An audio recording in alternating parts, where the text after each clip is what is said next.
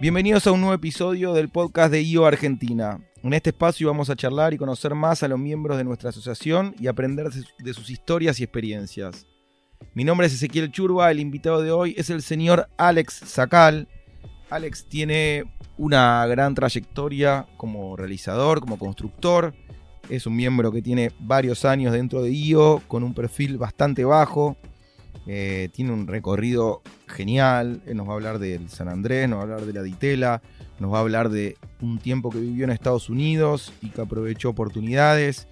Hoy es el responsable de construir algunos de los proyectos más interesantes seguramente que, hay en el mercado, eh, siempre con, un concepto, con una idea, con una búsqueda.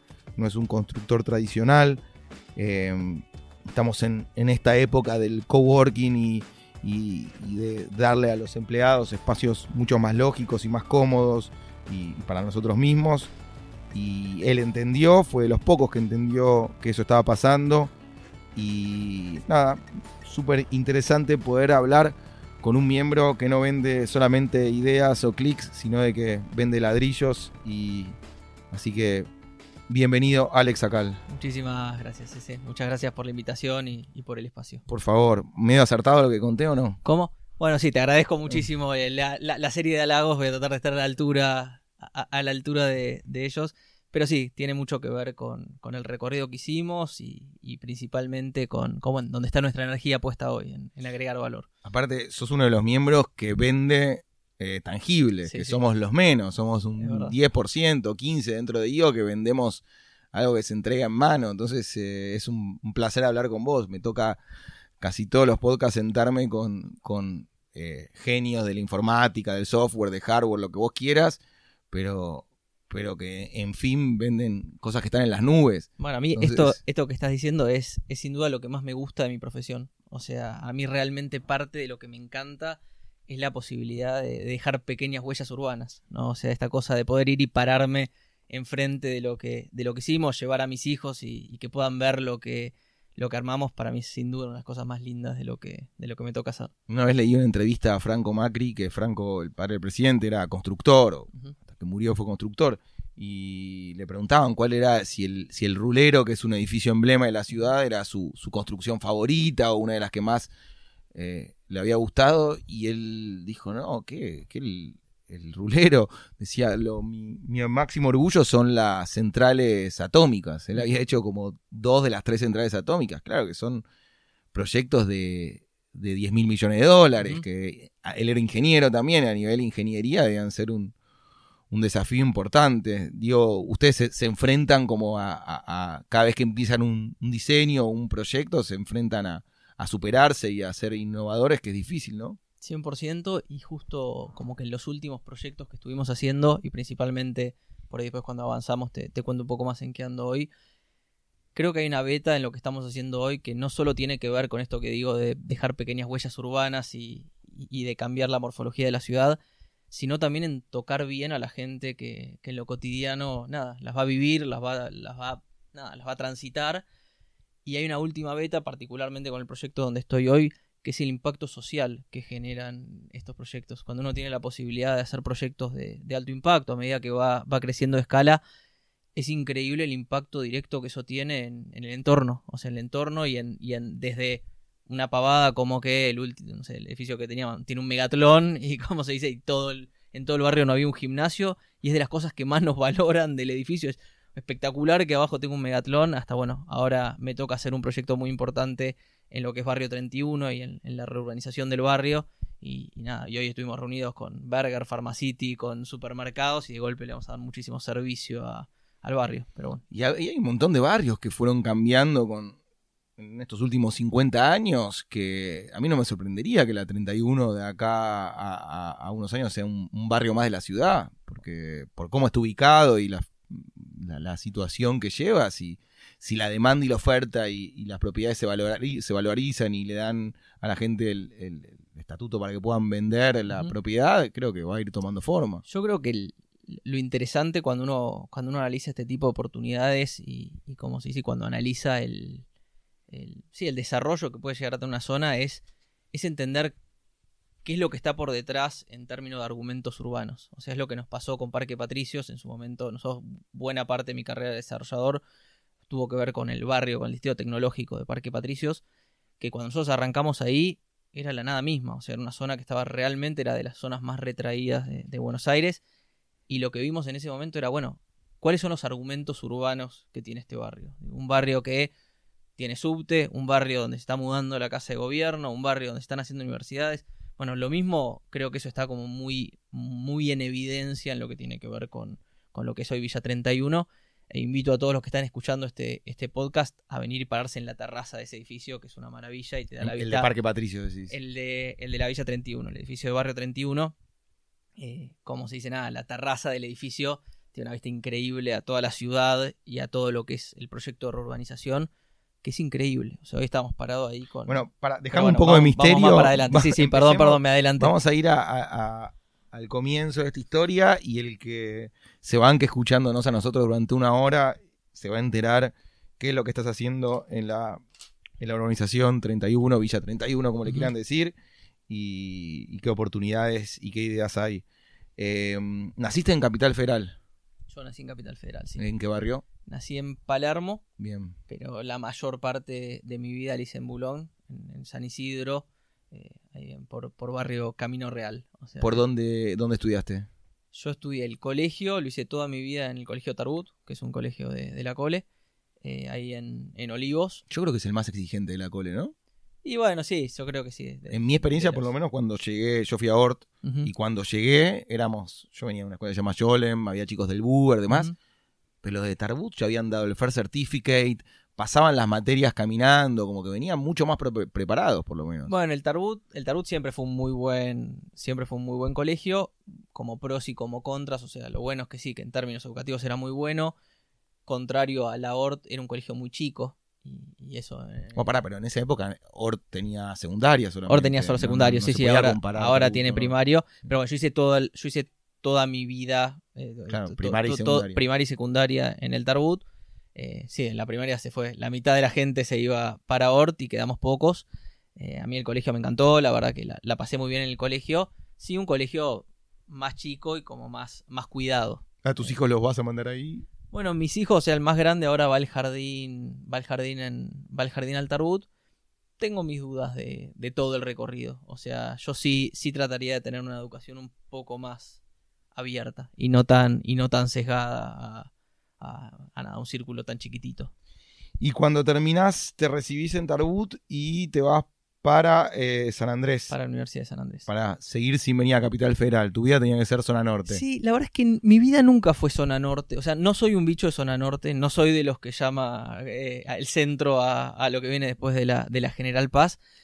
Como en el colegio, la mayor parte de, lo- de mis amigos vivían en, en Belgrano, Palermo, o sea, vivían más para el lado de, de Sí, Capital. está muy cerca la General Paz. Es, Claro, es o sea, un zona no, norte no- muy cerca. Sí, en general es como que, bueno, mucha gente manda al colegio ahí porque quiere que los Mm. chicos vayan al Tarbut y entonces vienen de todos lados.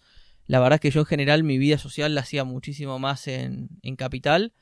Y en ese momento elegí San Andrés por, por la Facu. O sea, tenía, tenía averigué en su momento, averigué en la UBA, en, en Ditela, en, en San Andrés.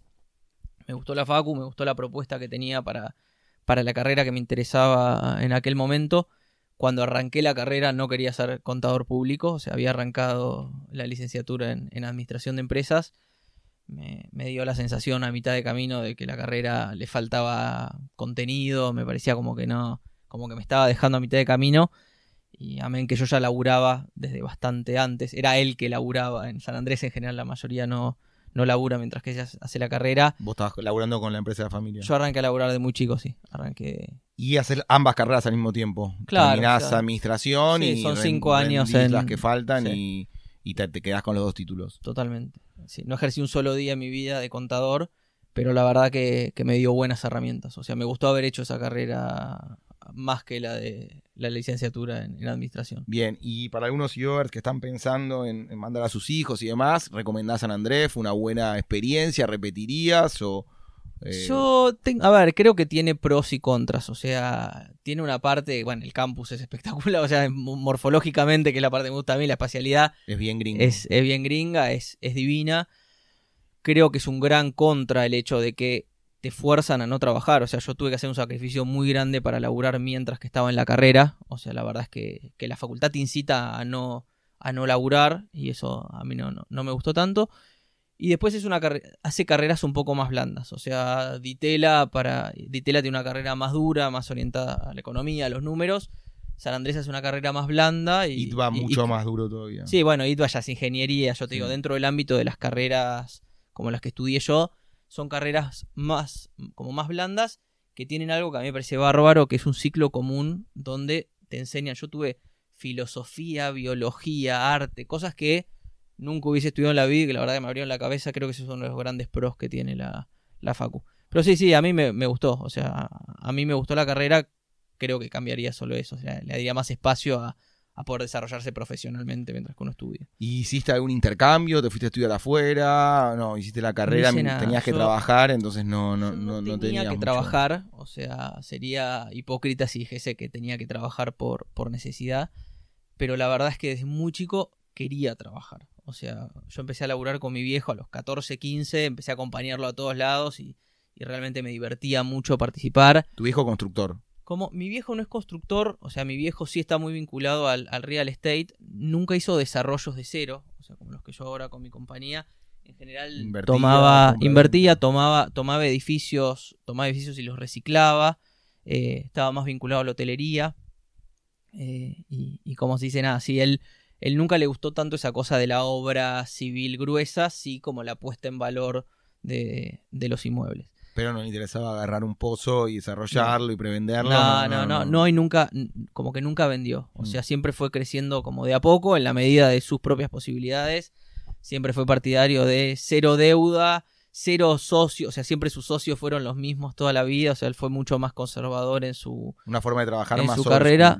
Sí, sí. O sea, más, más, más sesgada, más conservadora por suerte muy exitosa y le fue y le fue muy bien. Pero cuando ve el monstruo que están haciendo ustedes como esto de Parque Patricios y demás, mira y dice, bueno, al principio está muerto de pánico. Por eso, ¿qué, está pasando acá? Sí, sí, al principio pensaba que estábamos locos, le, mm. costó mucho apoyar apoyar nada, esa beta de la carrera como más más desarrolladora que implica tomar más riesgos, o sea, es real que, que, se crece más rápido, es real que, que tiene nada, tiene muchísimos pros es sin duda más riesgoso y es asumir más riesgos y, la obra la obra gruesa y la obra de cero es pesada. O sea, vos me contaste que, viviste en, Estados Unidos un tiempo y para un gringo nuestra metodología de comprar un departamento y, poner un palo verde arriba de una mesa en efectivo o desarrollar o lo que sea, o como decir que tu viejo desarrollaba un edificio entero y ponía la plata y sin deuda y con pocos socios, les parece algo de otro planeta, no lo pueden entender cuando se lo contabas, porque ahí es todo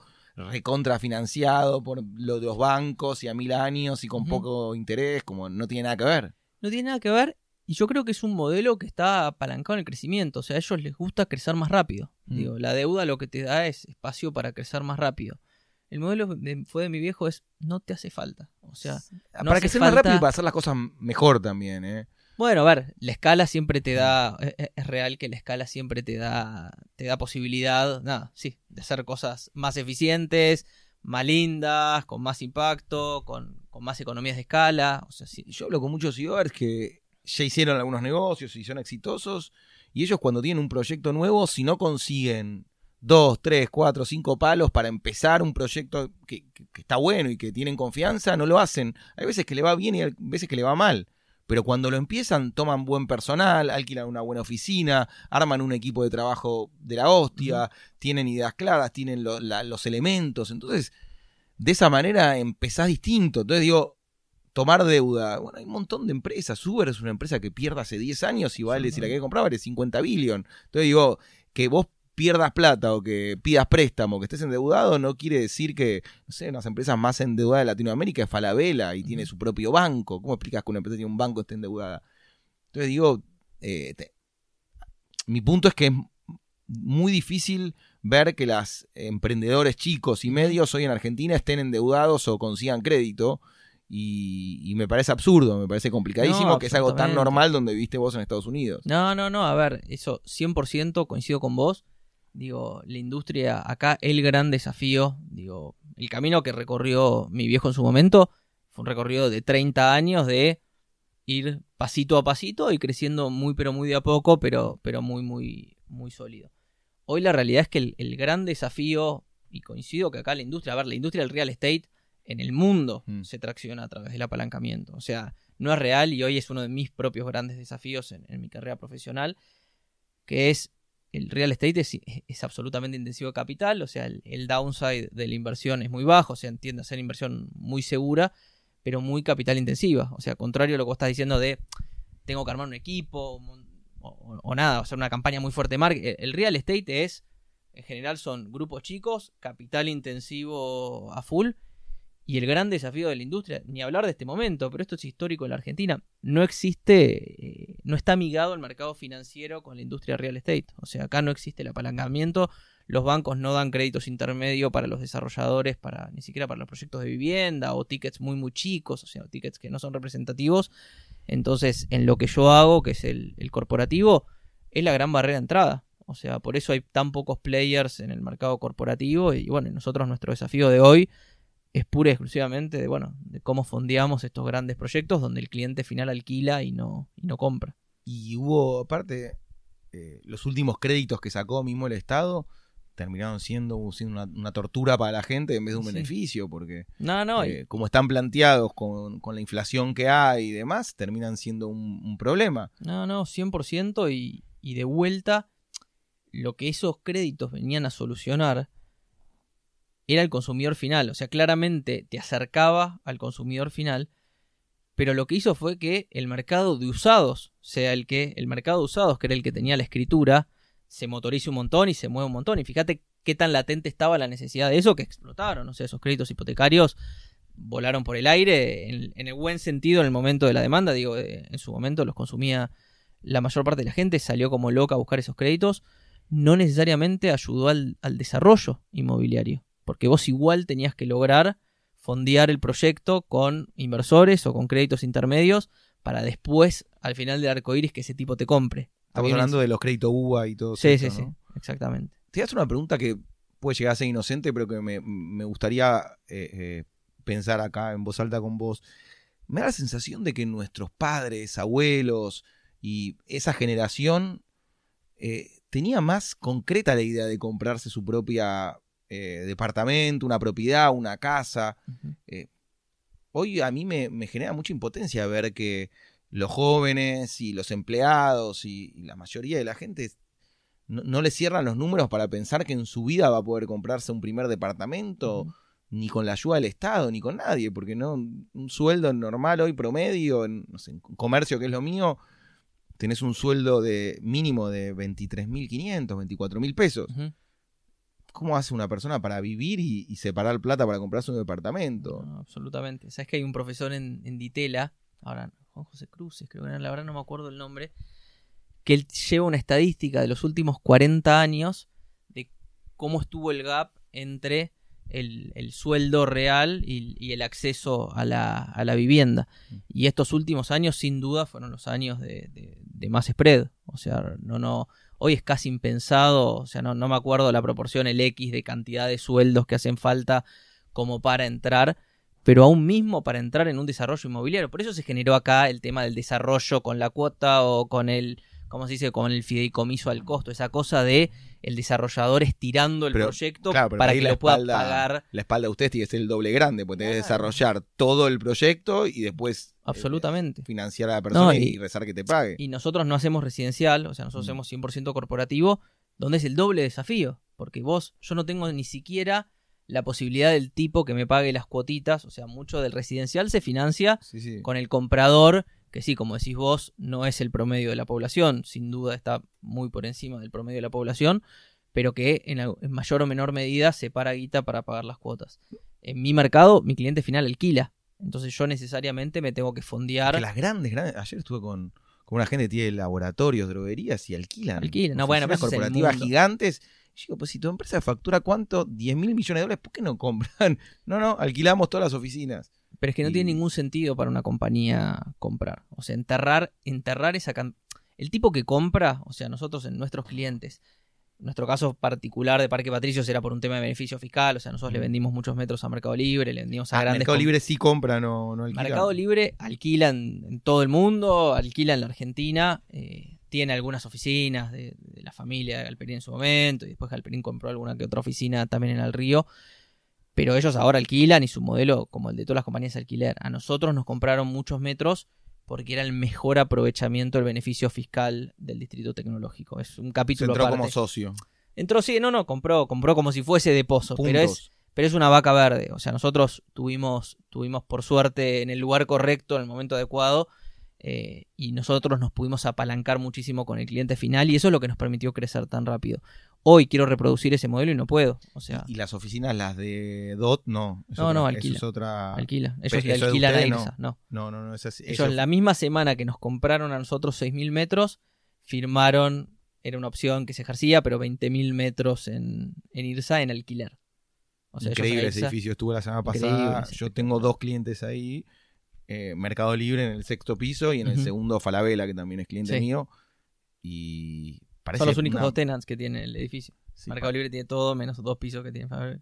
parece una película de Hollywood el edificio. la verdad, esas películas donde de repente va a aparecer Spider-Man y se va a destruir todo. Como, es increíble, me pareció alucinante, muy lindo. No, no, es muy lindo y nada, bueno, es una empresa impresionante. O sea, a mí, a mí me encantó poder estar tan cerca de ellos y justo estos últimos dos años, dos años y medio, que fue como el gran salto que, que pegaron.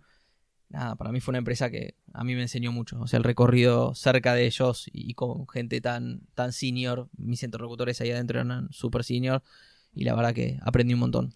Como decís vos, es otra, otra charla, pero da la sensación de que Mercado Libre está luchando acá eh, de una manera ridícula, como tratando de explicarnos cómo se hacen las cosas y siendo la empresa que, privada que factura más que, que IPF y cualquier otra más y, y no, le, no, no, no le dan no le da eh, un, camino, no, le, no, les, no los ayudan en una, todos los sindicatos, todos los que pueden hincharle van y le hinchan. Bueno, yo creo que ese es el gran desafío del, de- del, tipo que es, que es disruptivo. O sea, y ese es el, en la Argentina el, pasa mucho que el- el- el que se mueve primero se tiene que morfar, se tienen que morfar esos, esos golpes, pero coincido con vos. Sí, pero- Especialmente lo que pasó esta última semana. es- Pero la paciencia es es, un- es finita también. Si hinchas las pelotas tanto a Galperini, bueno, un, uno, dos, tres- un día yo Sí, tuve una hincha. reunión privada con un grupo de él y dijeron, nos vamos a Brasil, ya está, cerremos todo en Argentina, contratamos toda gente de Brasil y chavo Bueno. Argentina y que se maneje online y que haga lo que pueda. está Entonces, pasando. digo, por eso sea, digo, entonces, No, no, está pasando. Ellos, su plan de contratación en Brasil es 2 a 1. por eso, te digo, pero el día de mañana va a ser 2-0, van a decir, Sí, sí. listo, ¿crees? Dale este paro a los sindicatos, ya está, me voy. Entonces, digo, si tu pelea es contra Mercado Libre, tu pelea es contra Uber, tu pelea es contra los de Rappi, Globo y, y, y Pedido Ya y qué sé yo, tu si, si te estás peleando con todos, bueno, no sé, anda a Estados Unidos y avis- explicarles que el mundo está mal y que vos tenés la respuesta a todo y que, en realidad la respuesta es- va por otro lado. Pero es rarísimo que los enemigos nuestros sean los empleadores y los inversores número uno del mundo, sean los que llegan a Argentina y, y sienten que, que cayeron a sí, África sí, en sí, mil- sí, que tienen 1830. Todas las barreras habidas y por haber.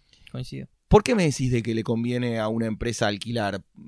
Bueno, siempre es por un tema de costo-oportunidad. O sea, la, la realidad en general, el tipo que, que compra su oficina es más por un tema de que quiere tener su oficina y, y que sea suya. A veces es más cultural que, que como se dice, que, que- que una decisión de inversión real. La realidad es que hoy en general una oficina se alquila a 5, 6, 7, 8 puntos de rendimiento del capital. Hmm. Entonces, al final del día es bueno, si cualquier, si esa guita, si vos tenés un millón de dólares, ¿qué haces? ¿Te compras una oficina cuyo costo de oportunidad es 5 o 6 puntos o la invertís en tu negocio donde suponés que nada, que la tiro va a ser muchísimo más alta? O sea, típicamente ese nivel de capital que uno entierra en, en real estate siempre repaga más en la, en la actividad productiva que uno, que uno hace. Entonces, desde ese lugar es que típicamente acá y en todo el mundo la- las empresas alquilan. Y haciendo un poco de futurismo, y vuelvo a la pregunta anterior de, de- de los compradores eh, privados y, y a una escala menor de departamento de 100 mil, 200 mil, 150 mil dólares.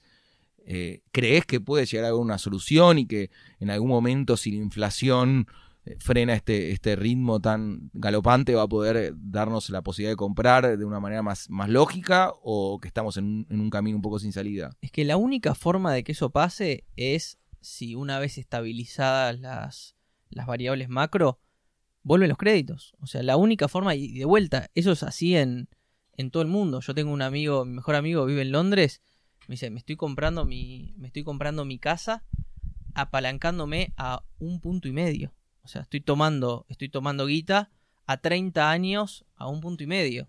y así él está pudiendo acceder a, a, su casa a valores de Londres. O sea, es un tipo que él es empleado en, en ¿no? La que tiene las bebidas alcohólicas, si no me equivoco.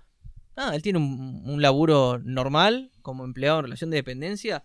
Nada, se está comprando un, su, su primer vivienda después de tres años de laburo en relación de dependencia ahí, apalancándose. O sea, y eso es así en todo el mundo. O sea, crear que acá un, como se dice, cualquiera que labura en relación de dependencia va a poder al otro día ir y comprarse un, departamento. Pero no es posible, pero tampoco es posible en Estados Unidos. O sea, no, no, no, tampoco es que pasa en Estados Unidos. No, es que no debería ser así, que no podría, no eh, tendría que descapitalizarse nadie. Incluso que si los tenés los 200, heredaste, eh, te indemnizaron, lo que sea, y tenés la plata, esa plata la tendrías que hacer trabajar y comprar a 50 años con un banco y que te apoye, pero no que te cambie las reglas cada 15 minutos y que de repente te encuentres con un crédito.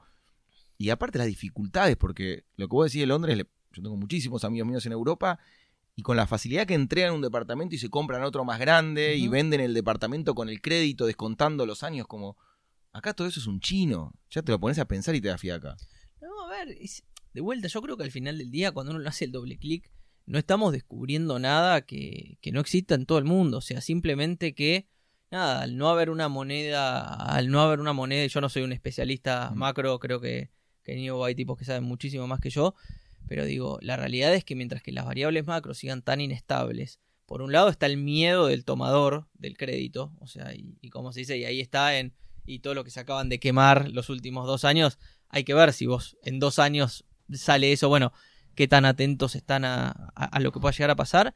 Y bueno, y por el otro lado están los dadores del crédito, mientras que lo que estos años, que también los apretaba el Estado, o sea, y los forzaban a, a dar esos créditos. Pero bueno, e, e, es lógico que en un mercado de oferta y demanda si de los dos lados hay incertidumbre o se encarecen las tasas como para cubrir esos, esos riesgos y eso los hace pocos accesibles y pocos competitivos, o nada, bueno, yo creo que eventualmente si logramos que la Argentina se, se estabilice en alguna medida, bueno, eso eventualmente volverá. Eso, que la inflación deje de ser una amenaza tan grande. Y por otro lado hay otra realidad que estoy viendo, y corregime si me equivoco, que para mucha gente es más barato comprar un departamento en, en un pago que meterse en un pozo y pagar eh, durante los dos, tres años que dura una obra aproximada, no sé si estoy muy equivocado, pero eh, ¿tiene sentido eso? Digo, si, si, si antes vos comprabas un departamento a 1.500 dólares el metro y cuando lo terminabas lo vendías a 3.000, duplicabas tu plata, perfecto. Ahora me da la sensación de que no está pasando eso, de que cuando vas a comprar después de dos tres años puedes comprarlo al mismo precio de que era el pozo.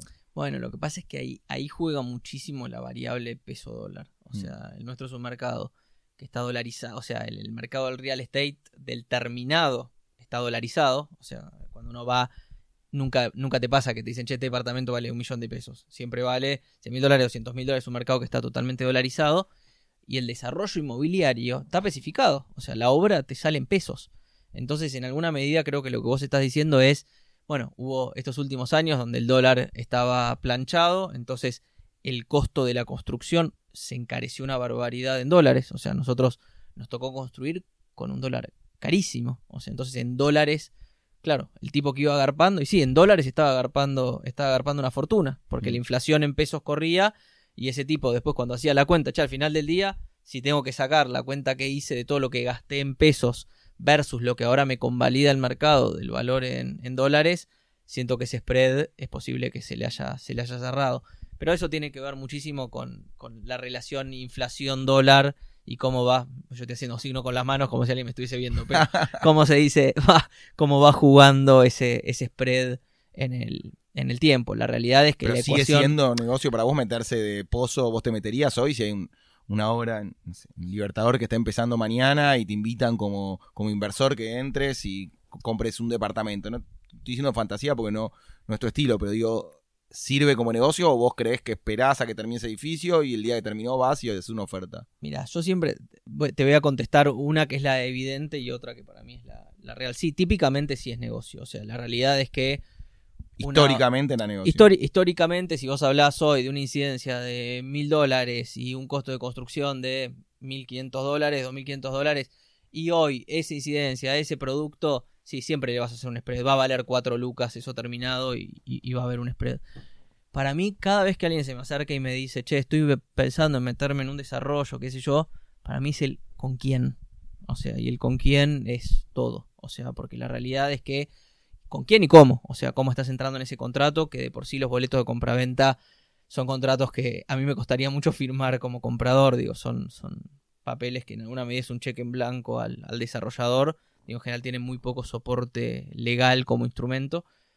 Pero después, en alguna medida, estás en las manos del desarrollador. O sea, y en, y en su propia eficacia, eficiencia y buena voluntad de que las cosas se lleven a puerto. Y, buena parte de, lo que pasó en los últimos años, por ahí no los últimos dos o tres, pero sí antes, donde estaba esta cosa de, los fideicomisos al costo y qué sé yo, y hubo mucho manoseo y la verdad que la, imagen del desarrollador se deterioró muchísimo en obras que, que se atrasaban un montón, en obras que generaban sobrecostos brutales. Digo, para mí el con quién, como en todo en la vida, ¿no? O sea, como No, cuando uno... atrapado porque Cuando uno elige la pareja, cuando uno elige a, a- nada, creo que, que en todas las cosas al final del día es el con quién. Y si pagaste ya 50 cuotas o ya estás pagado eso. y te aparecen y si no te dejan escriturar, Hay que ser muy cuidadoso de no enamorarse de los proyectos. Lo que tiene es que uno típicamente se enamora del proyecto, porque justo querías vivir en la esquina de no sé dónde, entonces te terminaste enamorando del proyecto y no le terminaste de prestar atención a quién le estabas comprando.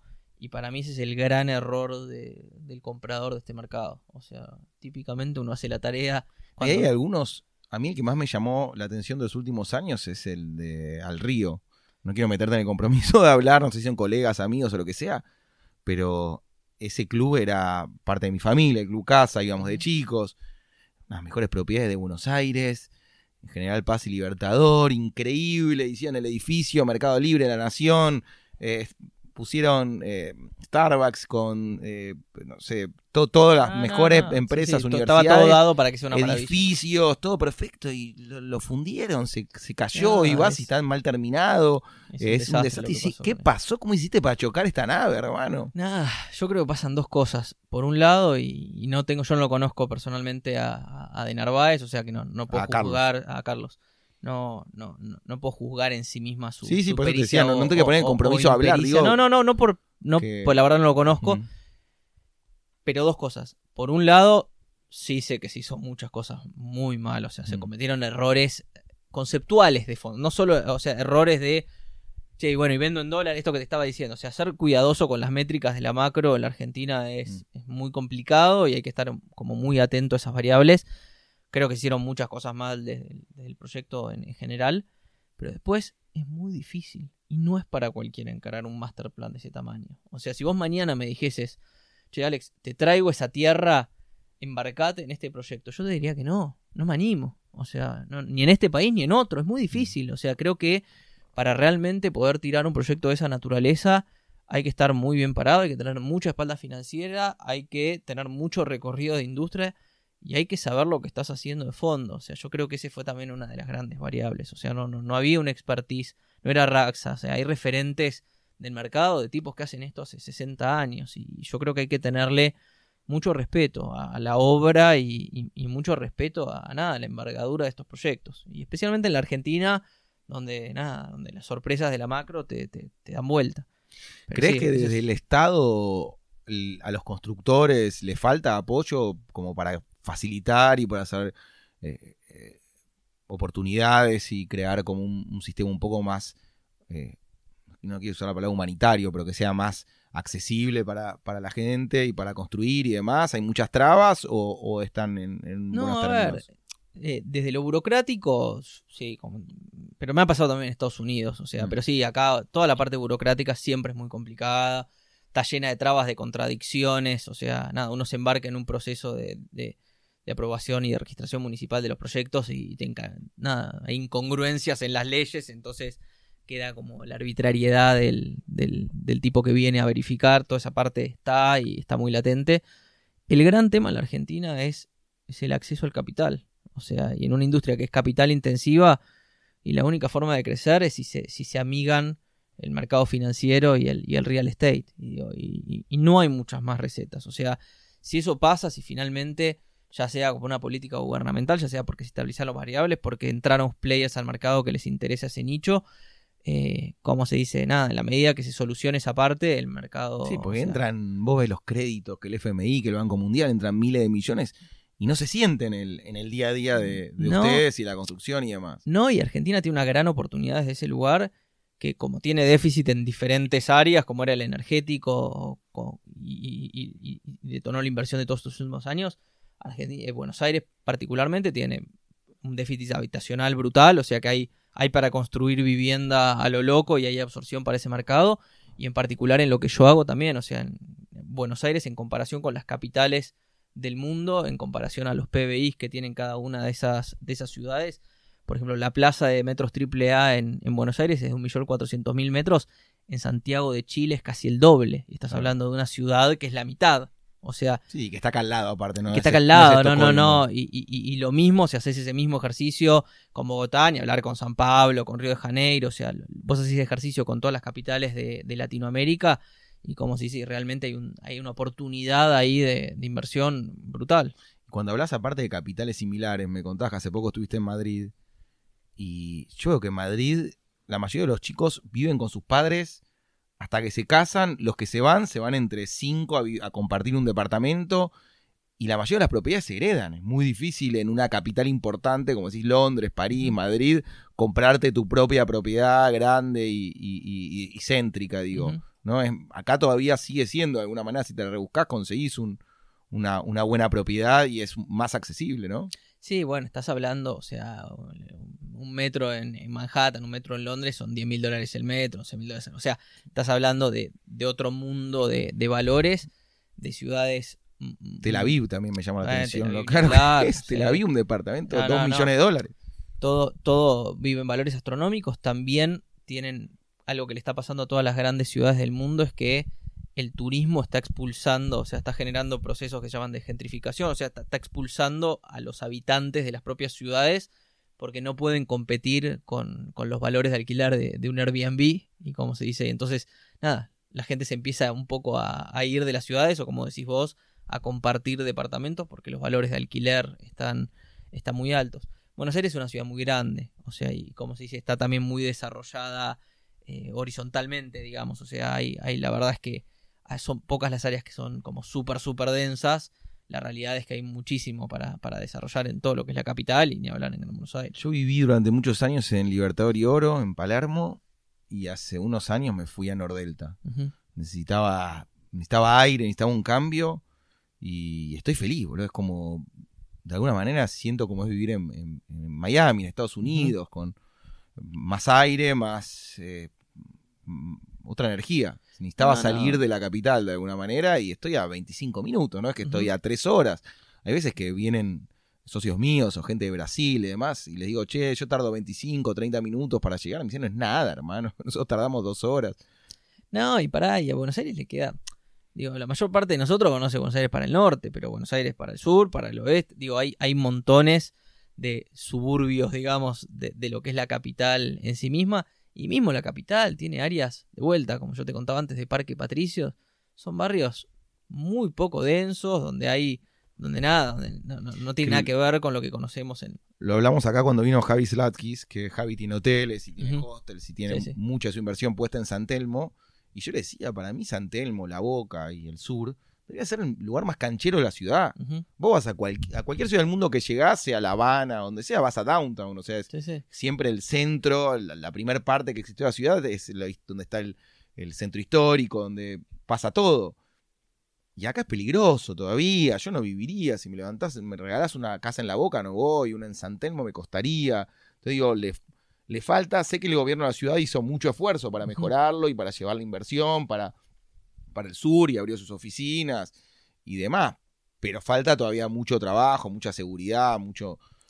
No, falta mucho y cualquier proceso de reconversión urbana lleva muchos años. O sea, la realidad es que, es que por más inversión que vos le metas, por más incentivos que vos le metas en, términos fiscales, que por ejemplo lo que pasó en Patricios, nada, cualquier proceso de reconversión urbana lleva 20 años, 30 años, o sea, no, nunca se ve de un día para el otro el, el resultado. Pero sí, bueno, qué sé yo, también a Buenos Aires le falta, esto Javi lo sabe mucho mejor que yo, pero a Buenos Aires le falta turismo. O sea, la realidad es que vos cuando pensás, no sé, yo tengo, te contaba antes que tengo a, mis cuñados viviendo en Madrid. Típicamente el tipo que se piensa un localcito en Madrid, lo piensa para el consumo interno, pero sabe que está apalancado en gran medida por lo que es el turismo, sabe que a ese tipo, a ese lugar se le va a llenar de turistas. Nosotros acá yo hace poco estaba pensando un, un proyecto divino que va a salir a, va a salir a licitación enfrente del hipódromo de Buenos Aires. Y cuando pensaba el producto, no pensaba en turistas. O sea, y es un lugar icónico de la ciudad, increíble, donde está lleno, o sea, supuestamente está lleno de turistas y es una parada del bus de, los turistas. Y así mismo no lo podés dimensionar como mercado. O sea, vos vas a la tarde a tomar un barcito y no está lleno de turistas. O sea, está lleno de argentinos y ves un par de mesitas donde están hablando. estamos haciendo una entrevista acá. esta charla está sucediendo en Palermo, en el pleno epicentro de lo que sería el, turismo brasilero, chileno y internacional. Y este fin de semana justo fue un poco más movido, el 9 de julio y demás, pero en general yo estoy todos los días de mi vida acá y, no se nota. No, no, por eso. o sea, no, no, llega, no llega a mover la aguja de consumo. Sacando un par de áreas puntuales, son pocos los tipos que en Buenos Aires piensan su producto para el turismo. Rebobinemos un poquito. Me contaste vos que empezaste trabajando con tu familia y después te fuiste para Estados Unidos, te hiciste las valijas, te fuiste con tu mujer, te fuiste solo, te instalaste. No, Hice, hice una vida muy, muy nómade. O sea, no. ¿Ya estabas casado o no? No estaba casado todavía, sí estaba con mi mujer, te contaba, yo con mi mujer estoy de los 18 años, va a ser casi, casi 15 años, casi 15 años juntos, ya estábamos de novios. Lo que pasó en ese momento es que, nada, yo terminé la, terminé la facultad, empecé a laburar a full acá, en, mi empresa familiar, eh, yo no estaba, o sea, mi condición para entrar en el grupo es que yo no entraba en proyectos preexistentes, o sea, que yo solo me gustaba la parte de, desarrollo de nuevos negocios y bueno, me empecé a dedicar eso acá. Y vi la, vi la oportunidad cuando pasó el tema de, la crisis allá. Empecé a escuchar muchísimo de lo que estaba pasando y dije, Estamos hablando de la crisis del 2008. de la crisis 2008-2009. Donde de alguna manera explotó la, burbuja que había de los créditos, creo que eran créditos ABC, no sé qué, y que había un quilombo bárbaro, y aparecieron muchas oportunidades para, para comprar y vender propiedades. Sí, eh, no, no, realmente lo que pasó en Estados Unidos en esa época, para los que nos tocó vivirla de cerca, los americanos realmente pensaron que sí, se había acabado el mundo. O sea, no, no, en serio, vos ibas ahí y los tipos realmente pensaban que era, viste, el día después de mañana, o sea, no, no, están dispuestos a, reventar propiedades como acá en el 2001, no Es que no, entendían lo que estaba pasando. O sea, realmente la, crisis a la mayor parte de la población la, descolocó absolutamente. A los bancos los descolocó absolutamente. O sea, realmente estaban Yo acá lo vi solo en el 2001. Sí, ahora a mí yo era muy chico para, para, lo que fue, para lo que fue 2001, pero así todo, por más de que el 2001 y por lo que por lo que me tocó vivir por ahí de ver a mi viejo preocupado y, cómo se dice y a, todo a todo creo que a, a, todo el mundo muy muy dado vuelta Así todo el argentino sabía, bueno, esto es terrible, pero la Argentina es la Argentina y cada 10 años tiene una de estas y después se, se levanta. Esa sensación no estaba en Estados Unidos. La sensación en Estados Unidos era, nos fuimos al pasto y de acá no se vuelve nunca más. Y, y desde ese lugar, claro, a, todos los latinoamericanos que nos acercábamos allá, era una joda. O sea, no entendí. Vos decías, pero escúchame, nosotros ahorita la vimos 20 veces estabas en Estados Unidos, no puede ser que estés comprando a un tercio, a un cuarto, a un quinto del valor de reposición de la mercadería. Esto se tiene que dar vuelta. O sea, no, no. Mercadería llamás a departamentos, terrenos. departamentos, departamentos terrenos, propiedades, shoppings. O sea, era realmente algo, algo insólito. que se te los vendía o un particular o el banco. Bueno, típicamente no, típicamente eran procesos donde el banco, o sea, como allá, como contábamos antes, todo el mundo estaba endeudado, lo que pasaba es que los bancos salieron a hacer unos procesos que se llamaban o short sales o foreclosures. Foreclosures son cuando son remates. Short sales, que fue la figura que nosotros más usamos ahí, eran procesos donde vos te sentás en una misma mesa con el banco, con el deudor y vos como comprador. lo que decías era, bueno, ok, yo ofrezco tanto, con esto esta persona le cancela su deuda al banco, el banco le saca la soga del cuello al, al deudor, como para que el deudor pueda soltar su historial de crédito y regenerarse y como se dice, y el banco recuperar algo de lo que fue su, inversión.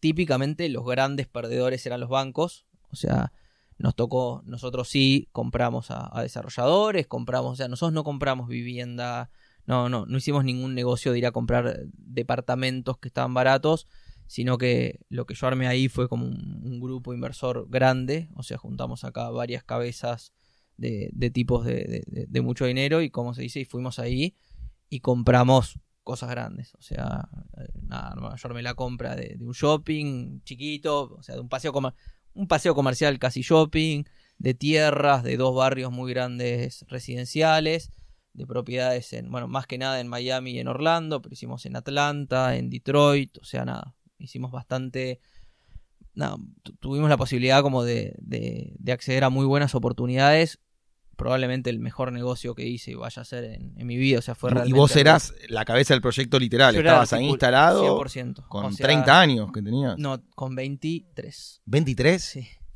chiquito. Sí, sí.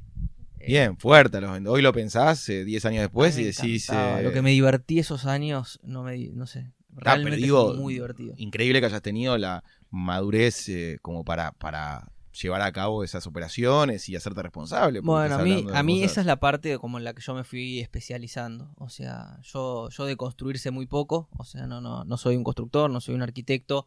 Con eso siempre me fui, mi socio es el que se mm. ocupa de, toda esa parte en la empresa que tengo ahora con él. Eh, a mí siempre lo que me gustó es eso, es la, articulación de, deals con determinado grado de, de, complejidad. O sea, soy, me joden que soy un abogado frustrado eh, me gusta mucho esa parte de, del crear la operación, de articularla, estructurarla, la parte comercial me gusta muchísimo. Y bueno, y allá, allá sí, o sea, yo de, todo este grupo era, era como el, líder de, los proyectos, iba ahí, hacía el deployment de llegar, era tomar la posesión de estas propiedades, que ya la mayor parte de ellas estaba en funcionamiento, las propiedades residenciales, tomábamos el control de los consorcios, le bajamos las expensas casi un 60%, de, ineficiencias que tenían todos esos barrios. Y a rezar de que mejora la situación, porque la estabas agarrando en, por eso, estabas, en, el, piso, pero bueno, tenías pero estabas entrando a 15, 16 puntos de tiro, o sea, no, no es que estabas entrando en proyectos. No, no, de acuerdo, pero digo... Era, entrábamos en proyectos que ya de por sí tenían una tira altísima de renta y la posibilidad de apreciación que no, no había forma que eso, ¿no? O sea, realmente no nos daba miedo. Si hubiésemos tenido más dinero, hubiésemos comprado más cosas. O sea, no, no teníamos la percepción de que estábamos ¿Te gustaría volver a ese momento para salir a pedir a, endeudarte en todo el mundo y comprar? Yo, yo no soy, sabes que no soy muy de mirar como, no, no soy muy de mirar para atrás porque, como se dice, pero, nada. Pero crees que fue una oportunidad única. Claro, sí, y, no, y, e irrepetible. O sea, bueno, no sé, nunca digas nunca, pero digo, creo que en un mercado como el de Estados Unidos es, increíble que haya pasado algo así. O sea, no, no. De vuelta, todos los que la miran con hoy dicen, era imposible que no pase por, por, por nada, porque fueron, porque se pasaron de rosca, o sea, si mm. vieron los documentales, que hay documentales buenísimos de todo eso, claro, era como ama B, ¿viste? No sé, eventualmente esto es una locura, o sea, se vendía valores astronómicos, ¿viste? Un departamentito, un departamentito minúsculo de 40 metros cuadrados vendiéndose a valores ridículos aún para ese mercado que está sobreofertado. No, no, solo vendiéndolo, sino a quién. O sea, cuando se empezaba a ver quién calificaba a las personas que asumían ese crédito, era imposible y estaban mal calificados. Entonces ese era el problema también. Pero, pero nada, la verdad que para mí esa fue una experiencia increíble porque estaba muy solo. O sea, le hice muy, muy solo, no tenía nadie. Porque todo el resto eran capitalistas, o sea, mm. no, no tenía equipo. Eh, nada, y fui ahí, fui como articulando equipo, abogados, contadores, administrador, o sea, fui armando para cada una de las estructuras, armamos un equipo porque eran propiedades muy grandes. Y nada, la verdad que... ¿Y tu novia seguía viviendo acá? Mi novia seguía viviendo acá, yo iba y venía, y la verdad que... Juntaste millas en ese ¿Cómo? Juntaste bastantes millas. Sí, junté muchas millas, resté muchas matrimillas, o sea, costaba mucho la relación a distancia, y la verdad que lo dejé cuando en un momento sentí que mi pareja se iba al pasto. O sea, cuando empecé a sentir que... Y las ganas de formar una familia también. Sí, yo pensé que era muy chico. O sea, yo, mm. yo seguía siendo muy chico. O sea, que todavía no es que tenía... Decir que yo tuve hijos jóvenes y me casé joven y todo. Pero bueno, a, los 22, 23 años no era eso lo que me pesaba la familia como me pesa hoy. Mm. Que hoy yo tengo la política de... O sea, todo el mundo me dice, che, ¿por qué no estás haciendo cosas allá? No, pues yo quiero vivir en Buenos Aires y trabajar en Buenos Aires. Eh, pero en esa época yo estaba como loco, o sea, era un enfermo. Me, me divertía y lo disfrutaba, lo disfrutaba como loco lo que hacía. Lo hubiese seguido haciendo si, si no sentía que, que algo más importante se estaba poniendo en juego.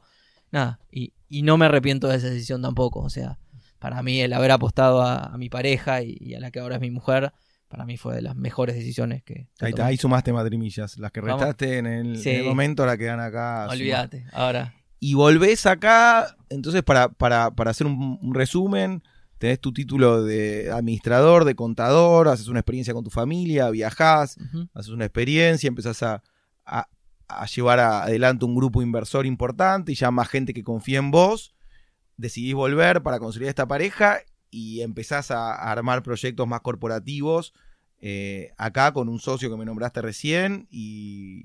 Sí, a ver, fue, fue un poco también como, como en simultáneo. O sea, la realidad es que mientras que yo iba y venía, y en la medida que yo iba bajando la pata de viajar tanto, eh, se me acercó en su momento Andy, que es mi mejor amigo de- desde muy, muy chico. Andrés Neumann estuvo, estuvo en EO un, un año, creo que no te lo llegaste a, a cruzar vos. Hay, hay un proyecto que hablamos con Dinu de entrevistar a ex Iovers, a Bueno. Que por un motivo u otro se fueron. Nada, juntarse a Andy- charlar, así que lo Andy dejamos estuvo, a Andy en el estuvo, entró conmigo, eh, como se dice, él después no, no siguió. Pero bueno, Andy en su momento nosotros Lle- ¿Llega socio tuyo post eh, Estados Unidos o desde.? En simultáneo, o sea, sí, era post que yo arranqué en Estados Unidos, o sea, yo en Estados Unidos arranqué en el 2009 y con Andy arrancamos esta, em- la, la empresa que ahora tenemos juntos a fin del 2012. También éramos chicos, o sea, cuando arrancamos la empresa teníamos unos 25 años. Ah, 25, ahí ya te había sido de la familia totalmente. 25, 26, no. O sea, cuando él se acercó, me dijo, che, nada, nosotros ya habíamos tratado de emprender desde los 10 años juntos. Habíamos hecho eh, avioncito de madera balsa, él los hacía, yo los vendía. Después tratamos en su momento a los 18 de hacer una empresa de construcción en seco, que, como se dice, que yo la frené porque me había salido la posibilidad de hacer un, un proyecto muy lindo con, con mi familia y, me aboqué, me aboqué mucho a eso. Eh, y él me dijo, che, boludo, basta. Tipo, ya está. Venimos boludeando desde, desde hace muchísimos años. Tenemos que hacer algo juntos. Me dice, fui a ver un galpón lleno de palomas en Parque Patricios, que es una zona que está, la ciudad le está dando pelota, que yo, ¿por qué no lo vamos a ver juntos?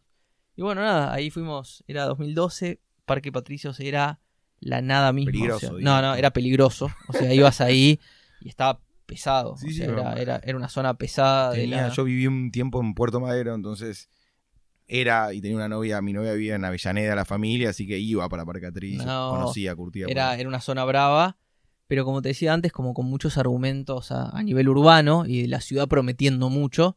Y digo, bueno, qué sé yo, démosle la chance, hicimos un proyecto chiquitito de 1200 metros, al lado, como a- detrás de lo que ahora es la, la casa de gobierno. Eh, nos fue muy bien. o Los sea, dos socios consiguieron una inversión. Hicimos, éramos dos socios y como se dice, y sumamos a dos más, a dos amigos más, que dijimos, che, escúchame, nada, había que poner 400 lucas para comprar la, la propiedad, nosotros de, de lo que habíamos juntado de cada uno de su, de su carrera, teníamos 100 cada uno, y le dijimos, bueno, che, eh, nos faltan 200 para poder hacer este proyecto. Y nada, dos amigos nuestros con la familia, y yo, cada uno puso, puso 100, con eso compramos ese galponcito. Un proyecto horrible, o sea, hoy ni lo muestro, o sea, no, no, no, no, no, no lo ponemos en la página, eh, como se dice, pero bueno, fue como nuestra piecita, primer paso ahí, nos fue muy bien económicamente, nos fue realmente muy bien con ese proyecto, con ese dinero compramos el siguiente lote, de vuelta al mismo ejercicio, o sea, pasamos de Pero 1200 repito, separado de tu familia. Ya eras vos 3000, con tu socio y otra pa- o historia. sea, en ese momento era la par. Sí. Como que- no, no, claro, esta era mi empresa, o sea, esta empresa era mía con, con Andy. Y tu familia seguía Y haciendo. con mi familia yo seguía haciendo todo lo de Estados Unidos, que bueno, yo había asumido Mm. muchas responsabilidades allá y, y lo que hacía era Seguimiento. seguimiento de todo lo que yo había, de los equipos que había armado allá. Y con el paso de los años lo que fui haciendo fue como cambiar el porcentaje de tiempo que le dedicaba. Cuando arrancamos le dedicaba 80% a mis responsabilidades a nivel familiar y 20% a esta desarrolladora. Hoy creo que es 95% de mi tiempo se lo dedico a, a la desarrolladora y un 5% a, a los remanentes de las cosas que me fueron quedando de, de otras unidades de negocio. Eh, pero bueno, con él, con él arrancamos ese camino que, que la verdad que para mí fue espectacular. O sea, Andy, además de ser un, uno de mis mejores amigos, es un tipo que, que tiene una cabeza increíble. O sea, para mí es una de las personas más inteligentes que, conozco. Tiene una visión estratégica de, de la Zamputa que complementa muchísimo con, con mi beta como más ejecutiva, o sea, yo tengo un perfil mucho más de hacer y él tiene un perfil estratégico que es, que es maravilloso. Y bueno, nada, lentamente fuimos creciendo, o sea, y haciendo desarrollos cada vez más grandes. Y bueno, y el último que acabamos de terminar es casi 10 veces, bueno, del primero es, más de 10 veces. El, el, último que terminamos ahora son casi 30.000 metros cuadrados. Ahí donde está Mercado Libre. En el distrito, que es donde está Mercado Libre. ¿A quién más tiene el edificio?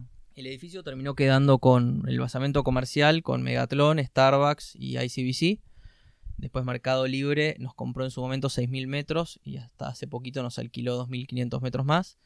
Después está, está, Nokia, está Huawei, está Rico, la, empresa de las, de las, fotocopiadoras. Está Neoris, que es una multi, una multi también de software. Eh, está Provincianet, que después tiene un par de compañías un poco más chicas.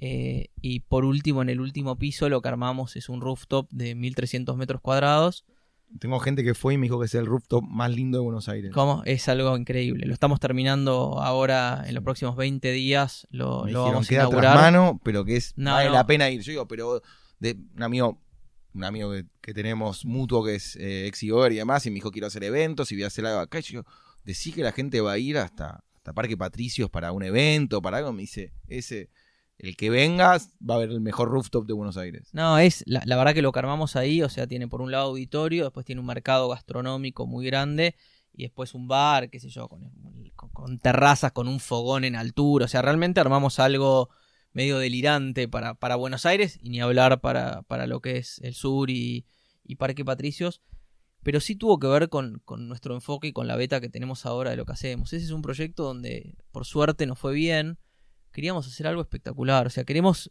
Y, ese fue como el gran cambio de eje y lo que yo siempre charlo en, mi foro con, mis compañeros, que es.